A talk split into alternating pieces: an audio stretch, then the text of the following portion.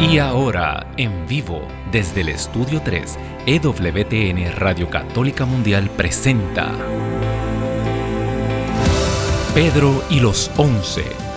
Queda con ustedes del grupo musical católico Son by Four, Pedro Quiles. Bendito y alabado el nombre poderoso del Señor. Bienvenido a este tu programa, Pedro y los Once en vivo, aquí como todos los lunes desde los estudios centrales de Católica Radio, Católica Radio Mundial aquí en Birmingham, Alabama, eh, saliendo a través de el YouTube también por el canal de EWTN en español. Si estás viéndolo a través del YouTube, no te olvides suscribirte al canal, darle a la campana de las notificaciones y también darle eh, like darle me gusta. Eso nos ayuda un montón a echar para adelante el canal y llegar a muchas más personas. También a toda la audiencia hermosa y linda de eh, Radio Católica que siempre está con nosotros. Bendito sea Dios. Eh, recuerda, salimos todos los lunes. Recomiéndanos. Eh, sabes que es palabra de Dios. Aquí está la escritura. No nos inventamos nada, esto no es palabra de Pedro. Pedro los Once es el nombre del programa. ¿Sabes por qué se llama Pedro los Once? Búscalo en la Biblia, Pedro y los once, ¿verdad? Ese cuando a ese ministerio tan, eh, eh, tan próspero, de momento le matan el pastor, se ven en problemas, pero sabes que en medio de esa adversidad, en medio de esa transición, es que estaban preparándose, el Señor lo estaba preparando para que recibieran el Espíritu Santo, ¿verdad? Para que recibieran al resucitado. Así que Pedro y los once es como un grupo que anda así como cojeando, ¿verdad? Eh, estamos buscando esa respuesta, estamos buscando qué es lo que el Señor tiene para nosotros.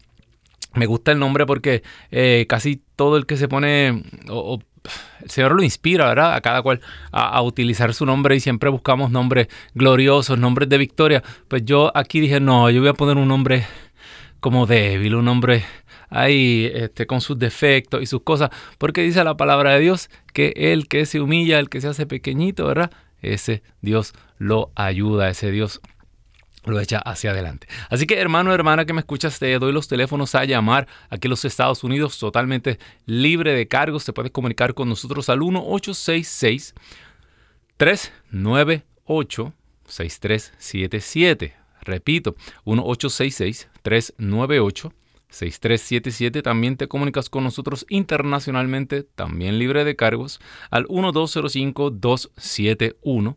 2976. Repito, 1205-271-2976. Ya saben todos mis hermanos, todas mis hermanas que nos puedes llamar en cualquier momento del programa.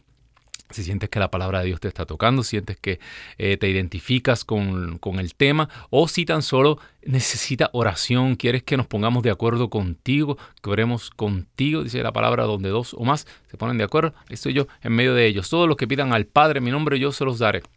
Así que eh, comunícate con nosotros también para dar testimonio, eh, te comunicas con nosotros para dar gracias, muy importante, ¿verdad? Ser agradecido con el Señor por todo lo que nos da y aquí en los Estados Unidos ya mañana son las elecciones los midterm elections. Las elecciones, eh, aquí se, eh, mañana en los Estados Unidos se vota por el Congreso, eh, por el Senado, o sea, por la, la Cámara de representantes, ¿verdad? Igual que el Senado, que es lo que se llama la rama legislativa, ¿verdad? En muchos países pues están los, eh, las cámaras de diputados, están las eh, eh, distintas organizaciones que representan al pueblo. Pues mañana se está votando eso aquí. muy interesante, ¿verdad? Y es bueno que se separe eso de las elecciones presidenciales porque así las personas tienen más oportunidad de votar por los que realmente lo están representando. La gente no se da cuenta, pero realmente en estos congresos es donde realmente está el poder. El poder en al menos en los gobiernos parecidos a, democráticos, vamos a decirlo así. Ajá. Eh, como todo, como siempre, lo exhortamos a que voten con el corazón y que voten con su fe también, ¿verdad? Vota por las, eh, las causas pro vida, vota por la vida, vota por, eh, por la moral católica. Atento, muy atento, ¿verdad? Porque nosotros como católicos tenemos que dar un testimonio y el Señor también nos va a pedir cuentas, ¿verdad? Eh, por cómo eh, ejercimos nuestra responsabilidad social. Así que eh, ya sabe todo el mundo, tú haces tu investigación en el área donde vives y, buscas qué persona va a ser más favorable para los temas éticos y los retos que nos que nos tiene la civilización para el mañana, ¿verdad? Hay cosas que no son negociables. Es bien, yo te tengo que contar un testimonio y es bien fuerte.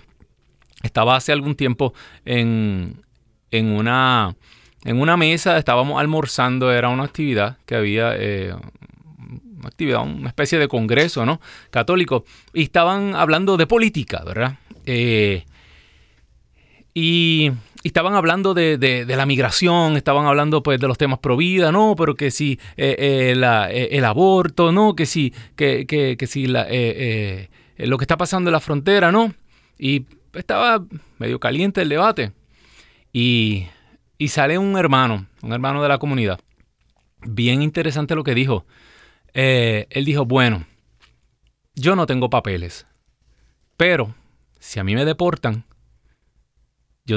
tengo la oportunidad de vivir, tengo la oportunidad de prosperar y tengo la oportunidad de regresar. Pero si me matan, no tengo esa oportunidad. Así que yo voy a votar pro vida.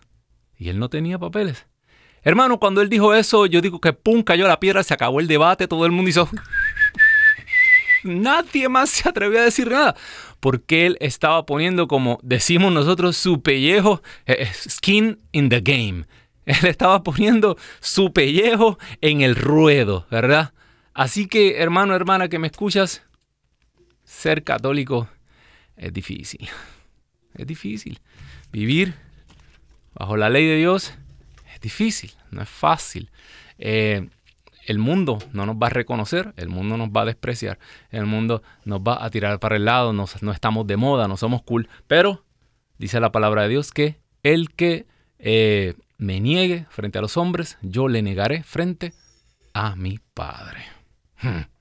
Uf, se, me pone eh, la carne china, ¿verdad? De gallina. Ok, hermano, hermana, que me escuchas, otra también otra frase que tengo aquí que me, acaba de pasar mi, querido hermano. Y esto es una frase de Madre Angélica, vota pro vida. No vaya a ser que pierdas la tuya. Ay, ay, ay, ay, ay. Esto se está poniendo caliente, hermano. Hermano, e, e, este programa ya está agarrando un camino inesperado, bendito Dios. Y fíjate, el tema que traigo para hoy es... Eh, oye, yo tengo un tema aquí, no fue el que anunciamos por la internet, espérate. Eh, sí, sí, es que le cambié el nombre. Ah, astutos para las cosas del cielo. Ese es el título. ¿Por qué astutos para las cosas del cielo? Esta palabra famosamente en la escritura se menciona dos veces, la astucia. ¿Por qué ser astuto? Esto es como, eh, eh, a mí me encanta, los dominicanos dicen hay que tener tigueraje. tigueraje, ellos dicen tigueraje, hay que ser un tigre, eso es que tiene que ser astuto. Eh, y en el lugar donde se dice eso es en Mateo capítulo 10, versículo 16, que Jesús le dice a, sus discípulos, sean inocentes, ¿verdad? Mansos, inocentes como palomas, pero astutos como serpientes. Fíjate. Y utiliza la serpiente, que la serpiente tradicionalmente eh, eh, se, se relaciona, ¿verdad? Con la imagen del enemigo en el Génesis, la serpiente. Y aún así, la serpiente el Génesis dice que Satanás se, como que se, se, utilizó una serpiente, ¿verdad?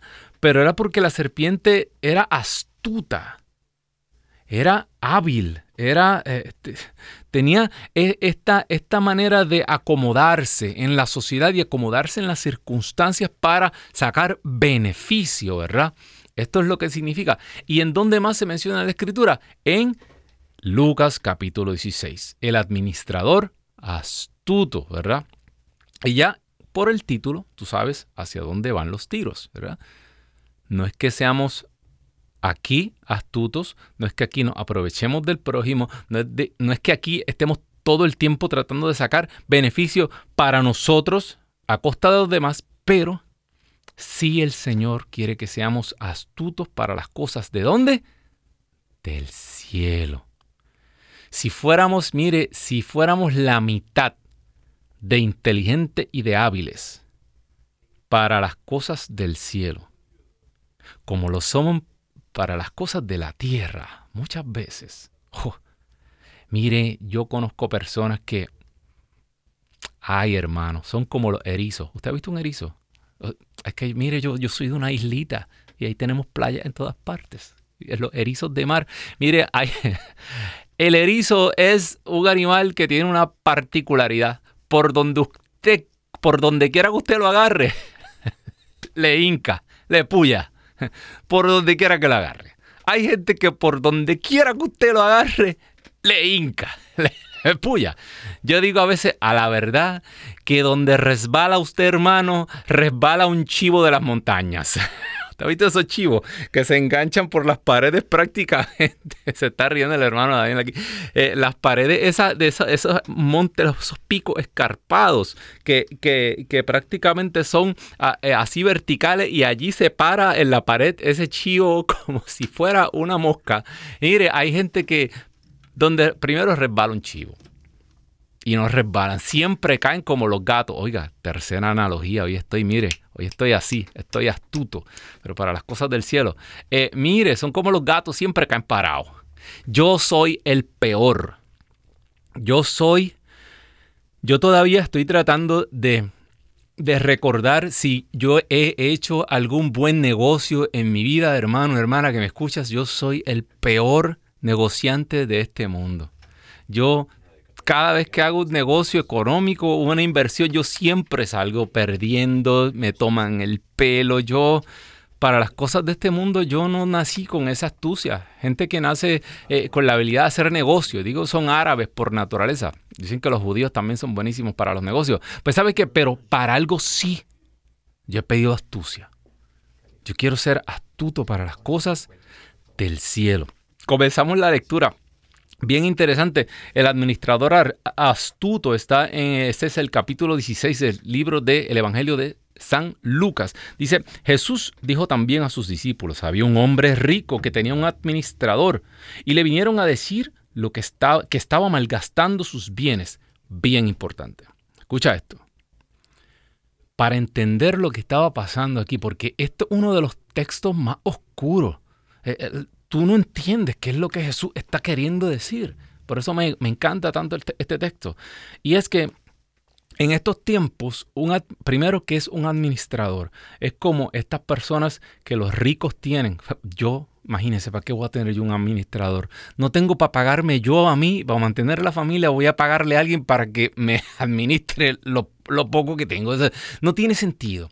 Y a lo mejor usted está igual. Mire, usted le llega ese cheque, le llega ese, ese pago y usted escoge cuáles son los eh, que, cuáles son los biles que va a pagar este mes y cuál lo va a trazar y usted anda, mire, eh, eh, desnudando un santo para vestir otro. Y, pero los millonarios, las personas que tienen muchos bienes, estas personas, por ejemplo, un artista, un, un actor,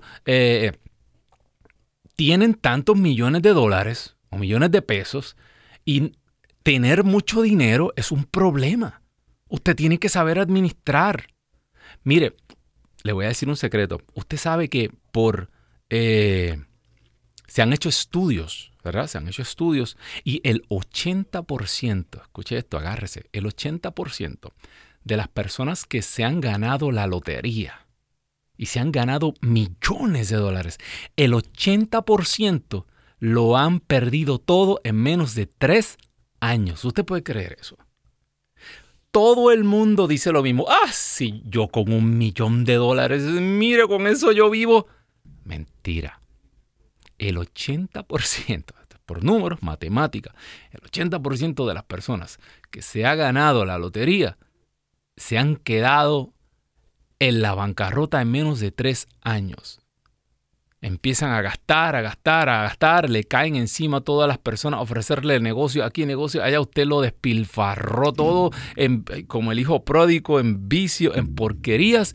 ¿Por qué? Porque para administrar hay que saber, y eso era lo que era este administrador. Estos hacendados tenían un mayordomo o un administrador que era el encargado de hacer los negocios y de administrar los bienes, de asegurarse de que ese, ese capital diera dividendos. ¿Se acuerda de la parábola de Jesús? Que le siguió repartiendo a los administradores, a ti te doy 10 monedas, a ti te doy 5. Ah, ahora estamos entendiendo. Otro dato bien interesante es que en estos tiempos muchos de estos administradores no cobraban a sueldo, no tenían un salario, sino que cobraban por comisión, por por cientos, ¿verdad? Eh, eh, ellos, de lo que ellos generaban, ellos tomaban un por ciento. Algo pasaba con este administrador que estaba que su, su, patrón estaba ganando menos y él se estaba aparentemente enriqueciendo. ¿verdad? Era un tipo muy hábil con los negocios. Dice la palabra de Dios que el administrador lo mandó a llamar y dijo, oye, ¿qué es lo que oigo decir de ti? Ah, aquí hay personas que vinieron a hablar, personas que vinieron a traer chismes, personas o que vinieron a revelarle la verdad al patrón. ¿Qué es lo que escucho de ti? Dame cuenta de tu administración porque ya no continuarás en este cargo. Lo despidió. Le dio una fecha de despedirlo. ¿Qué hizo? Le dio un tiempo limitado. Ah, apunta eso. ¿Le dio qué? Un tiempo limitado. El patrón le dijo, tienes hasta tal fecha para, para irte. Y ya de ahí no, no va a tener más beneficios en mi hacienda de aquel día en adelante. O sea que le dio este tiempo limitado. Ya podemos ver ¿Qué es lo que está Jesús tratando de decir? Jesús te está diciendo, tienes un tiempo limitado. No tienes para siempre. Estás bien hoy. Ya viene el hermano Pedro otra vez a hablar del fin y que nos vamos a morir. Pero qué hombre pesimista. No es que soy pesimista.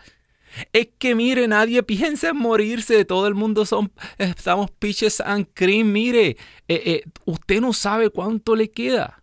Usted no sabe cuánto le queda con su ser querido, con sus seres queridos.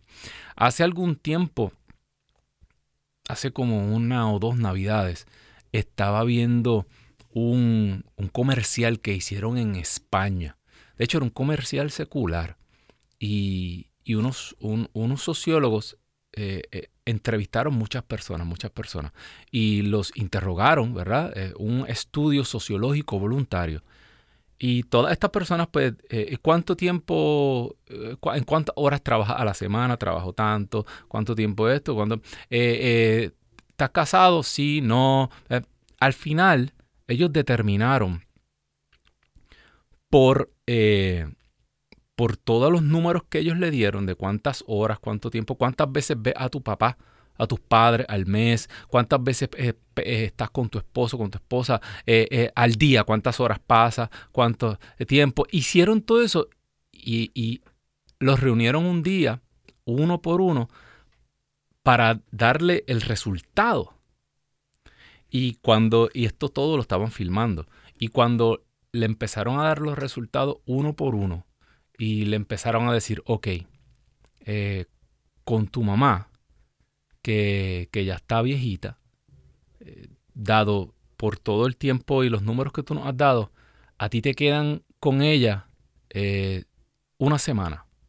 Y la gente no lo podía creer. Sí, sacamos todos los números y a ti te queda solamente un mes de vida para compartir con esa persona. Y la gente empezaba a llorar y a llorar. Sí, mira, con tu esposo te quedan solamente tantos años. O sea, basado en el tiempo que tú compartes con tu esposo, con tu esposa. Cuando la gente comenzó a enterarse de que le quedaba tan poco tiempo juntos con esas personas que amaban, con sus hijos. ¿Cuántas veces ves a tu hijo? Bueno, mis hijos ya están lejos, ellos vienen eh, tantas veces, eh, eh, vienen una vez al año porque están fuera del país. Ok, pues te quedan tres semanas cuando sumaban todos los momentos, te quedan tres semanas y nunca vas a volver a, ver a tu hijo. La gente no lo podía creer. Ah, ahora estás teniendo una idea de lo que estamos administrando aquí, bendito Dios. Bueno, eh, tenemos la primera llamada de la tarde, se comunica con nosotros desde California, la hermana Paola. Muy buenas tardes, Paola, Dios te bendiga, cuéntanos. Buenas tardes. Mire, primeramente, que Dios proteja a todos, a todos los, los que están colaborando en la en esta en esta bendición de, de la coronilla la divina misericordia. Y para el, y pido bendiciones para el papa para el gobierno de California que están ahí que Dios Dios ponga al al presidente que Dios sabe cuál va a ser el mejor el gobernador presidentes. Ah, okay. El que va a quedar para el, para el 2024. Para el 2026 se vota por el presidente. Mañana, mañana votamos por, la, por los congresistas. Sí, pero ya ve que, que hasta en, en, en lo del gobierno hay mucha mucha discordia. Eso, así. Mucha, mucho coraje, mucha rabia. Y pido pues que, que Dios ponga y deje al que mejor, Él sabe cuál va a ser el mejor para el, el Estados Unidos. Hermana Paola, pues vamos a comenzar este programa, la oración de este programa, orando exactamente por lo que comenzamos hablando, que es por las elecciones de mañana. Bendito sea Dios. Gracias por traer este tema, por pedir oración, porque es la realidad. Eh, informamos, pero llega un punto en que nuestra razón, ¿verdad? Nuestro raciocinio tiene límites y tenemos que entonces dejar que el Espíritu Santo hable en nosotros, dice San Pablo, a la manera de Dios, en el idioma de los santos, ¿verdad? Con gemidos inefables. Señor, nos unimos con la hermana Paola y con todos aquellos que estamos en sintonía en este momento. Mira, Señor, cómo este mundo parece que se viene abajo. No sabemos, Señor, cuánto nos queda aquí en esta historia. Solo sabemos que tú, Señor, permites unos gobernantes. Como lo dice San Pablo, Señor, tú eres el que permite estos gobernantes, estos administradores, estos gobiernos que tienen las armas, que tienen el poder para, para obligarnos muchas veces a hacer cosas que no queremos, Señor. Señor, te pedimos de manera especial que tú soples tu Santo Espíritu, Señor. Señor, no hay quien pueda oponerse a tu voluntad, Señor. Te pedimos de manera especial, como decimos en el Padre nuestro, que se haga tu voluntad, aquí en la tierra como en el cielo, Señor. Señor, Pon tu mano en este momento, en esta elección de mañana. Señor, mira los temas que nos preocupan. Mira, Señor, el derecho a la vida. Mira, Señor, tantos niños que son, eh, eh, que son muertos a cada año, a cada minuto, Señor. Señor, y no tienen quien los defienda, Señor. Señor, levanta, Señor, hombres y mujeres con coraje capaz de oponerse a todas estas políticas que vienen muchas veces de fuera de nuestros países, Señor. Sopla rúa de Dios y llena los corazones de cada uno de estos católicos, de estos cristianos que van a entrar mañana a las urnas, que van a votar, Señor. Que voten llenos de ti. Que voten, Señor, con tu espíritu que pongan los intereses de la nación, los intereses de la iglesia y que pongan la salvación, como dice la lectura de hoy, que pongan las cosas de arriba primero. Eso te lo pedimos por la intercesión de María, de la Santísima Virgen, sobre todo de la Reina de las Américas, aquí en los Estados Unidos, porque tú, Señor, eres Rey por los siglos de los siglos. Amén, amén y amén. Bendito Dios. Sabemos, Señor, que tú nos has escuchado eh, esta hermana llamó desde California. Eh, muchas, muchas políticas eh, anticristianas que se dan en California. Mi hermano aquí está haciendo así porque él vivía allá en California. de allá lo, rescatamos. así que bendito sea Dios. ya saben, todos aquellos que van a votar mañana, voten con el corazón. Vamos a, votar por las cosas de arriba. Lo demás viene por añadidura. Amén. Lo demás el Señor lo va a resolver y, y muchas veces no todo lo que brille oro. Aquel que sobre todo que el Señor nos dé sabiduría, fíjate, como Salomón. Salomón pidió sabiduría para poder gobernar, para poder liderar a, su pueblo y tú mañana vas a tener la oportunidad de aportar ese granito de arena en, la manera en que se gobierna.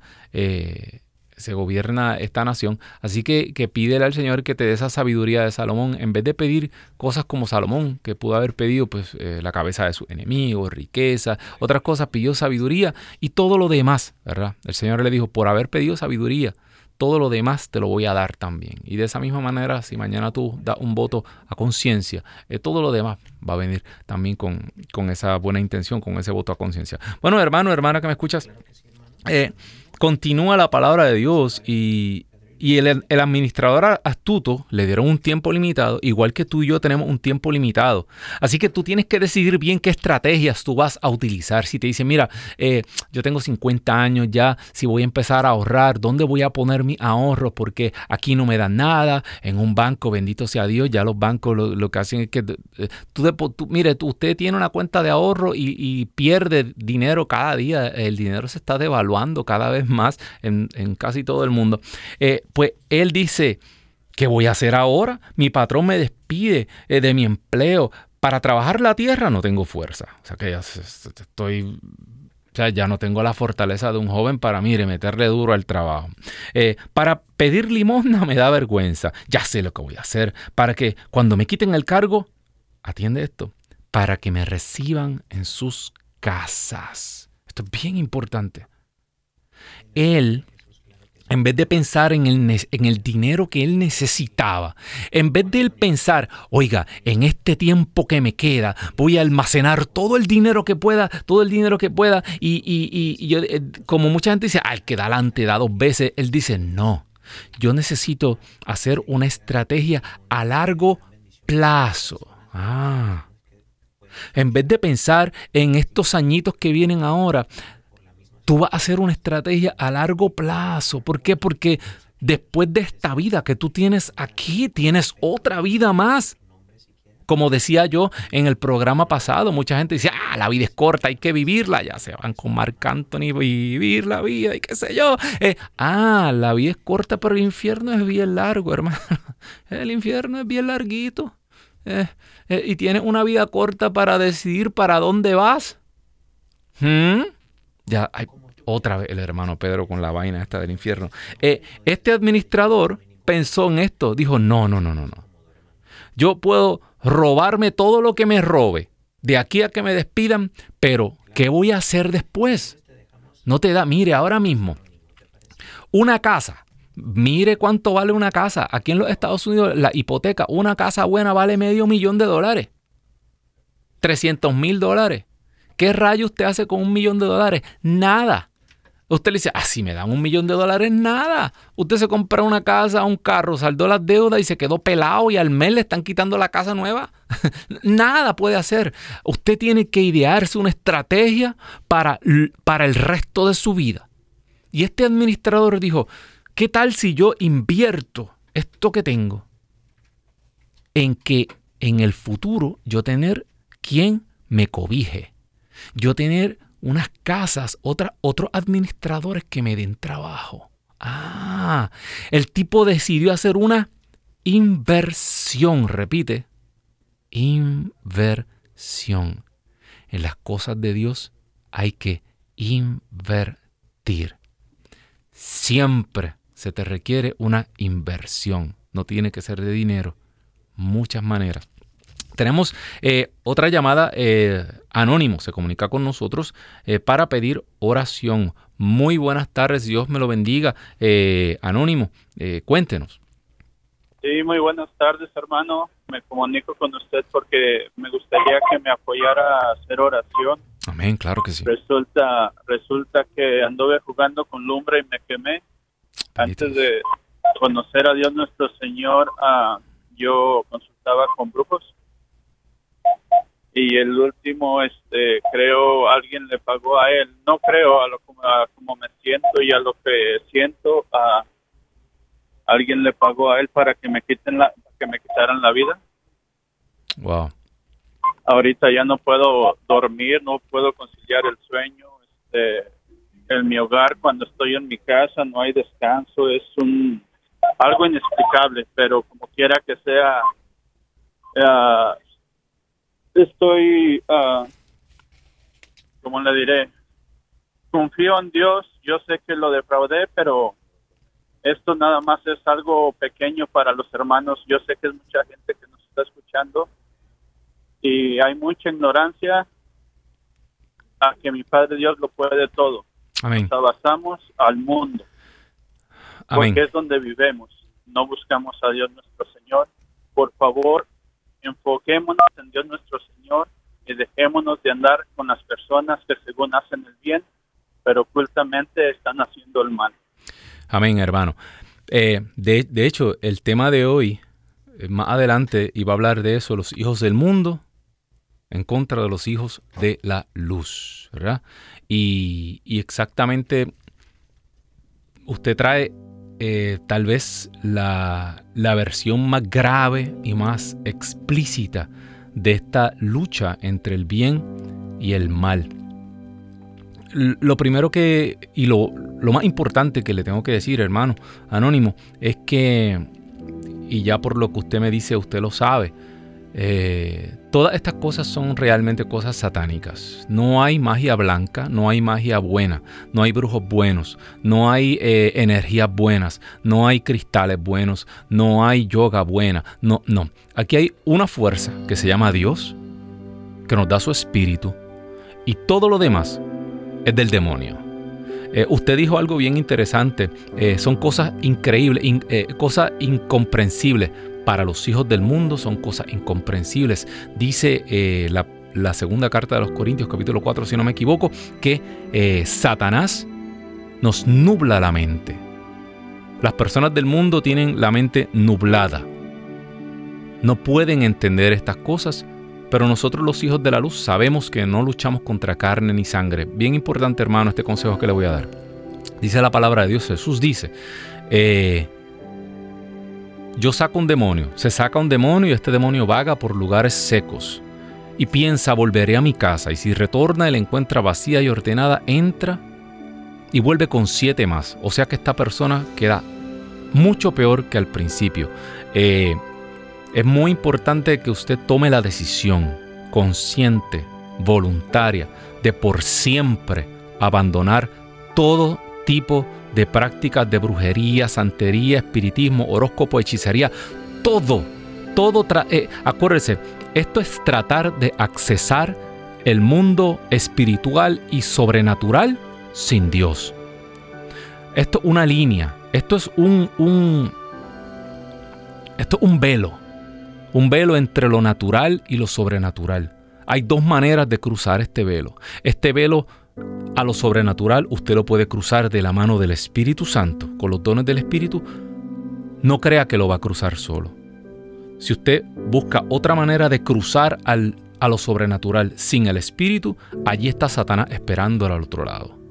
No importa lo que sea, aunque usted de momento tenga ganancia, aunque usted de momento vea que le están adivinando el futuro, aunque usted de momento vea eh, eh, que las cosas le salen bien, Satanás. Es Satanás. Y tarde o temprano, mire, Satanás no regala nada. Satanás presta con intereses altísimos. Intereses que nunca va a poder pagar porque es su alma. Así que usted tiene que tomar la determinación total de abandonar para siempre estas prácticas tiene que confesarse, ir al sacramento de la reconciliación y confesarlo y recibir y llenarse entonces. Esa casa no puede estar vacía y ordenada, tiene que llenarla por completo y solamente así Satanás no va a volver a entrar. Así que vamos a orar por este hermano, bendito Dios Señor. Señor, Tú eres, Señor, el Dios liberador. Tú eres el liberador de Israel, aleluya. Tú eres el liberador de esta iglesia, Señor. Y por la intercesión de María Santísima, aquella que le pisotea la cabeza a Satanás, aquella contra la cual Satanás no tiene nada, gran Señor. Te pedimos que tú soples, Rúa de Dios, esposo de la Virgen Santísima, Espíritu de Dios, sopla sobre este hermano, libera, saca fuera, echa fuera cualquier, cualquier cosa que esté aquejándolo, cualquier cosa que esté en su casa, en su familia, en su ser. Sopla, Rúa de Dios, echa fuera cualquier energía, cualquier pacto, cualquier cosa que haya atrás en sus generaciones, cualquier tipo de compromiso con el mal, en el poderoso nombre de Jesús, se rompe en este momento, Señor. Y lo declaramos libre, libre para servirte, para alabarte, para adorarte y libre para acercarse al Santísimo Sacramento de la Eucaristía. Esto, Señor, lo sabemos y lo pedimos humildemente, según tu voluntad, porque tú eres Rey por los siglos de los siglos. Amén, amén y amén, bendito Dios. Bueno, hermano, hermana que me escuchas, muy importante ver cómo el tema se sigue eh, eh, conectando unas cosas con la otra. El Señor nos dio ese tiempo y nos convirtió en administradores de esta vida y nosotros dejamos entrar estas sabandijas que vienen a tratar de robarse nuestra bendición, de robarse el resto de nuestra vida. Este administrador comenzó a pensar y quería que los recibieran en sus casas. No pensó en el momento, no pensó en, en ahora sino quería que lo recibieran en esas casas. Y ya Jesús está dándote una idea. ¿Dónde es que tú quieras realmente habitar? ¿Dónde es que tú quieres morar? Y él decide, bueno, voy a seguir la lectura. Uno por uno comenzó a hablar con aquellos que le tenían deudas con su patrón y le dijo al primero, ¿cuánto le debe a mi patrón? 100 barriles de aceite. Le dijo al administrador, toma tu recibo, siéntate y escribe enseguida 50. Después dijo a otro, ¿tú cuánto le debes? Contestó, 400 quintales de trigo. Entonces le dijo, toma tu recibo y escribe 300. ¿Qué estaba haciendo? Él, acuérdate, este contable, este administrador inflaba las facturas, le ponía una cantidad grande y luego iba y se quedaba con todo ese exceso de dinero y le pagaba al, al, patrón lo que realmente valía el trigo, lo que realmente valía el aceite. ¿Qué está haciendo el administrador? El administrador está quitándose su ganancia.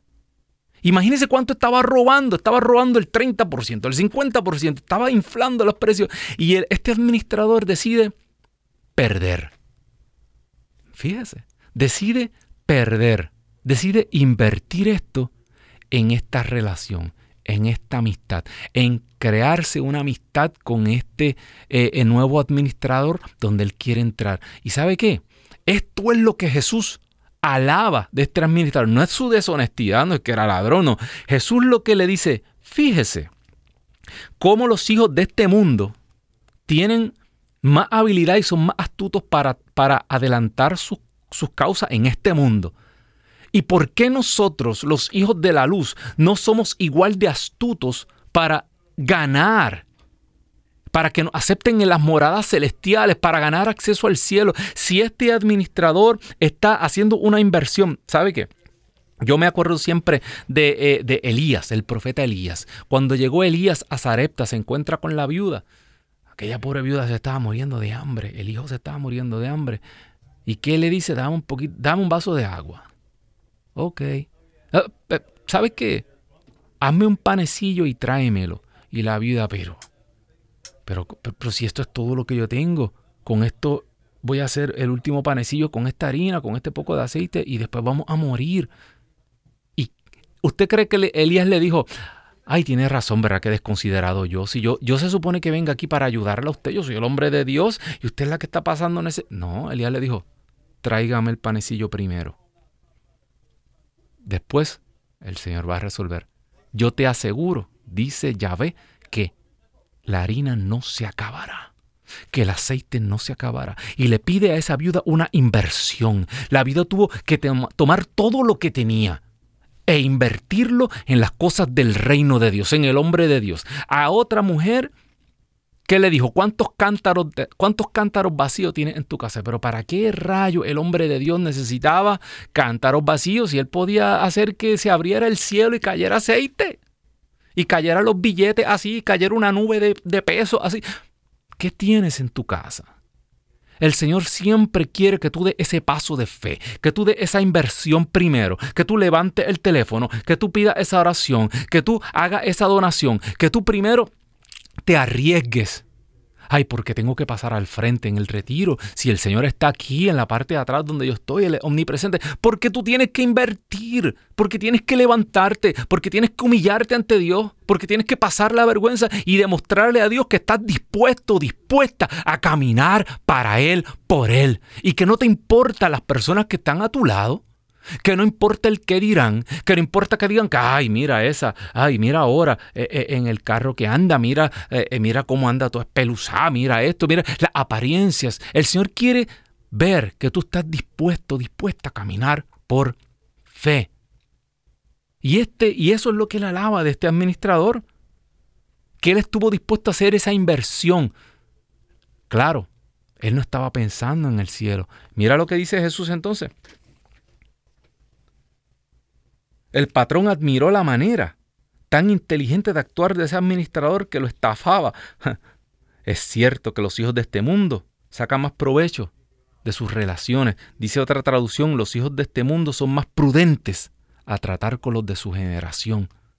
Así te empieza el programa, ¿verdad? Yo en esta generación, mire, todos los negocios que hago son malos. Ah, pero yo sé dónde estoy poniendo mis inversiones.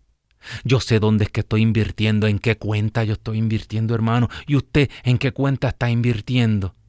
¿Quién cuando está en su cama de muerte, en el lecho final, quién dice, ay Dios mío, mire, se me olvidó que tenía que arreglarle eso a la casa, ay, mire, se me quedaron estos negocios incompletos. Ay, ¿quién hace eso? Mire, cuando usted está en el hospital y le dicen, mire, usted tiene un pie allá y un pie acá, traigan al cura. usted, usted comienza a pedir, eh, mire, no, traigan a... Traigan a mis hijos. Traigan a ese hijo que está lejos. Traigan a esa persona con la que yo tuve problemas hace muchos años y nunca más y, nunca le pedí disculpas. Traigan a todas esas personas porque tú te das cuenta que ya este aquí se acabó y en qué está invirtiendo tu futuro. ¿Qué está haciendo para ganarte las moradas eternas? El que ha sido digno de confianza. Ah, dice, por eso les digo, utilicen, estoy en el versículo 9, por eso les digo, utilicen el sucio dinero para hacerse amigos, para que cuando les llegue a faltar los reciban a ustedes las moradas eternas. El que ha sido digno de confianza en las cosas sin importancia, también será digno de confianza en las cosas importantes. El que no ha sido honrado en las cosas mínimas, tampoco será honrado en las cosas importantes. Por, eso, por lo tanto, si ustedes no han sido dignos de confianza al manejar el sucio dinero, ¿quién les va a confiar los, bienes verdaderos, los que realmente le pertenecen? Y, son, y si no son dignos de confianza con las cosas ajenas, ¿quién les confiará los bienes que son realmente nuestros? Jesús le dijo a Nicodemo, Evangelio de San Juan capítulo 3, Nicodemo, pero si te estoy explicando las cosas de la tierra y tú que eres maestro de Israel no las entiendes, ¿cómo tú quieres que yo te explique las del cielo? Y es exactamente lo que Jesús te está diciendo. Mire, lo que nosotros, el dinero es el, el, ídolo y el Dios que se ha levantado en este mundo. Sí, es el Dios de los hijos de este mundo. Y es, eh, lo, es eh, lo primordial que utiliza Satanás para paralizar al ser humano. El dinero. Continúa la lectura. Ningún siervo puede servir a dos patrones porque necesariamente amará más a uno que al otro. Despreciará uno, amará al otro. Ustedes no pueden servir a Dios y a, voy a decir esto, una grosería. Aquí lo que dice es mamón. ¿Y qué era eso? Eso no es una grosería. Ese es el nombre real de lo que dice aquí el griego. Y eso era un dios antiguo, un ídolo, una especie de serpiente, que era el dios de la prosperidad. Y a ese Dios, usted sabe que en la antigüedad estaba el Dios de la prosperidad y ese Dios pues le, rendían culto, le rendían... Y todavía en muchas de nuestras culturas tenemos estos dioses y a veces los disfrazamos de santo, el santo de la prosperidad, cuando usted quiere billete. Eso es un ídolo. No podemos servir a dos amos. Si usted vive para hacer dinero en este mundo, para el sucio dinero, ¿quién le va a confiar las cosas verdaderas? El, reino de lo que viene. Y hermano, y esto es bien, bien fuerte. Aquí en, en mis anotaciones, hasta los hijos del mundo, que todo lo miden, todo lo cuentan, todo lo contabilizan en dólares y centavos versus los hijos de la luz, que piensan en las cosas del cielo, eh, en este mundo tú te vas a ganar el próximo.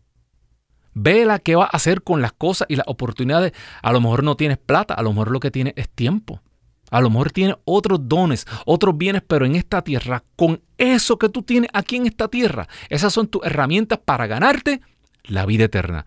¿Qué, ¿Cómo tú te estás organizando aquí? Para que con lo que Dios te ha dado... Ah, no, no, no, no. Una persona bien conocida mía decía, ah, Dios es Dios en el cielo. Pero aquí el Dios es el billete. Ah, qué bonito. Pues ¿sabes qué? Este es temporal. Este Dios te lo va a quitar. Esto es una mentira. Y el otro te lo va a perder. En donde va a estar la eternidad, te lo va a perder. Por estar detrás de este Dios, de este mundo. ¿Sabe qué? Agárrate. Espérate a ver si me queda tiempo. No quiero empezar. Queda poco, queda mucho. Hasta a veces dentro de las mismas cosas de la iglesia. Lo disfrazamos todo. Y decimos que todo es por fe y todo, oh, todo hermano, no, todo es donación, todo es esto. Pero en los cuartos oscuros está todo el mundo chaca, chaca, chaca, y las máquinas contando pesos y pesos y pesos y billetes. Y a veces convertimos las cosas de Dios en qué? En una cueva de ladrones. Igual que los tiempos de Jesús. ¿Por qué digo esto? Porque en el versículo 14 dice que los fariseos estaban escuchando y se burlaban de Jesús.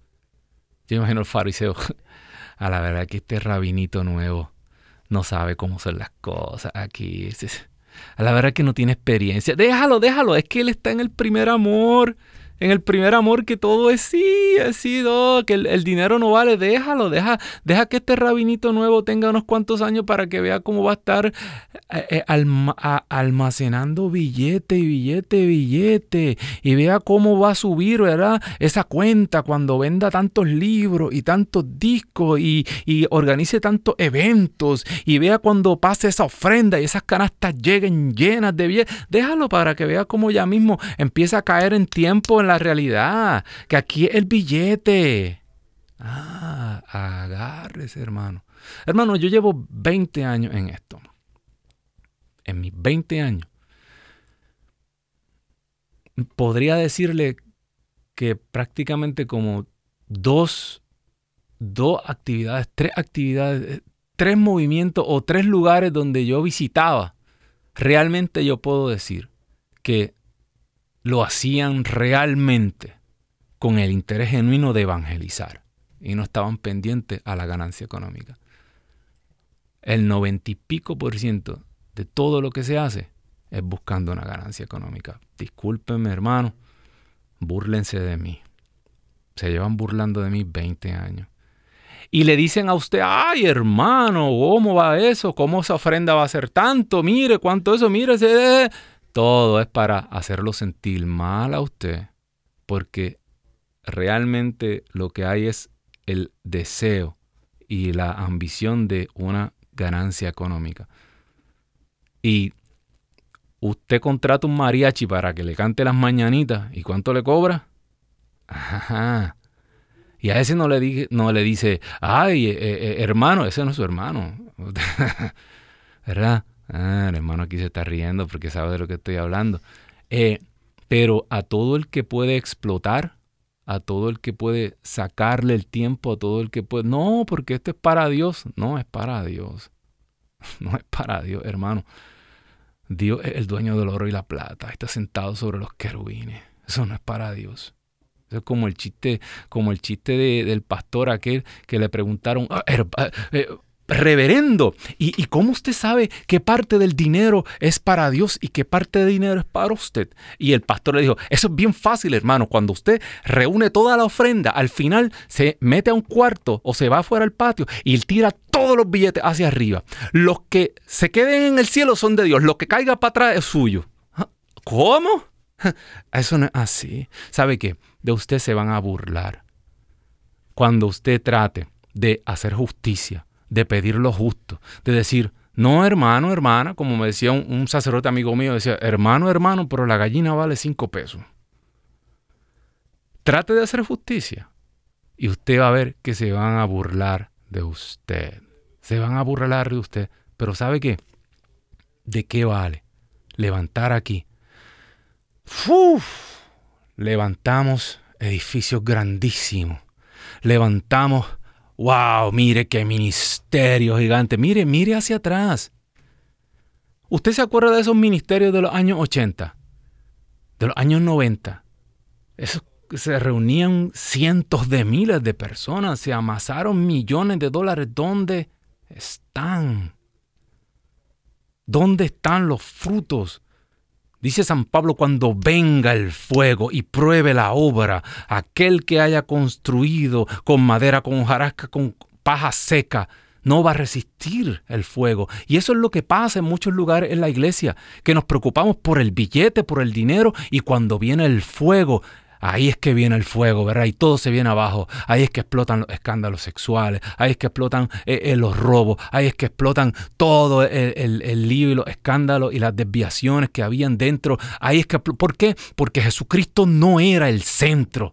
Porque no se estaba buscando para el más allá. Porque no estamos eh, trabajando realmente para, para ganarnos las moradas celestiales. Y si no sabemos administrar esto que es temporero, que se va, no vamos a entrar al otro lado. No vamos a entrar al otro lado. Hermano, nota positiva. Somos hijos de la luz. Somos hijos de la luz. Y sabe que Dios permita, Dios permita que el día en que el dueño de la finca, el dueño de la obra, el día que el administrador le diga, se le acabó el tiempo, Dios quiera y usted no tenga ni un solo chavo en esa cuenta y lo haya invertido todo en las moradas celestiales, lo haya invertido todo. Mire, ¿cuáles son? Eh, eh, esto se lo digo a los padres. ¿Sabe qué? Sus hijos son su construcción, sus hijos son su edificio. ¿Sí? Eso, eh, a, mucha gente se le pone dinero, pero a usted se le pusieron unos hijos. Es el, ahí es que usted va a invertir ese dinero, en la educación de esos hijos en echarlo hacia adelante, en su familia, en su casa, en su comunidad. Hay tantos lugares donde usted va a invertir eso. Usted me pregunta a mí, yo, yo no tengo nada, yo no tengo ni dónde caerme muerto. Yo lo que gano, mire, ahí se lo pongo, mi esposa lo distribuye, paga, yo hago una oración y yo no sé cómo eso da, porque pero todos los meses da, yo no sé, y comemos rico, no salimos a comer afuera porque eso vale carísimo, ¿verdad? Y mis hijos, yo tengo dos hijos, pero comen, santo Dios. Eh, eh, comen como si fueran atletas olímpicos. Eh, y, pero en casa nos, juntamos a la mesa y agarramos unos plátanos, agarramos y, y todo se multiplica y todo da. Y yo bendigo esa paga, se la pongo y mi esposa como buena administradora hace que todo da. Así quiero acabar el programa. Administradores malos. Está lleno el mundo de administradores malos. ¿Sabe qué? Yo quiero que tú busques Proverbios 31, 10. Proverbios 31, 10. Yo hice, el, yo hice el programa en otra Biblia, aquí no lo tengo marcado. Proverbios 31, 10. Búsquelo, búsquelo. Jeremías, Proverbios 31, 10. Reyes Crónicas, Samuel, Samuel. Jeremías. Me perdiera los proverbios. Míralo aquí. Proverbios 31, 10. Tan fácil que el padre Pedro encuentra estas lecturas. Tengo que decirle que me dé un cursito. Mire, yo le voy a recomendar a usted el mejor administrador. Aquí dice una mujer de carácter. ¿Dónde hallarla? Es mucho más preciosa que una perla. Sabe su esposo que de ella puede fiarse. Con ella saldrá siempre ganando. Le reporta felicidad sin altibajos durante todos los días de su vida. Ella se ha conseguido lana y lino porque trabaja con manos hacendosas, como los barcos de los comerciantes. Hace que su pan venga de lejos. Se levanta cuando aún es de noche para dar de comer a los de su casa. O sea que es la administradora. Ella es la steward, ¿verdad? Eh, tiene idea de un campo, va y lo compra. Una viña que pagó con su trabajo. ¿Sabe qué? Esta mujer es María. Todos los caminos conducen a la mujer. Ella es la administradora de toda gracia. Si usted quiere, hermano, hermana, que me escuchas, poner toda su hacienda, su casa en manos de la mejor administradora, póngasela en las manos de María. Y usted va a comenzar a ver ganancias. Que Dios me los bendiga, que Dios me los cuide. Esto ha sido todo por la tarde de hoy. Pedro y los 11 completamente en vivo. Te espero el próximo lunes a las 4 de la tarde, hora del este. Chao.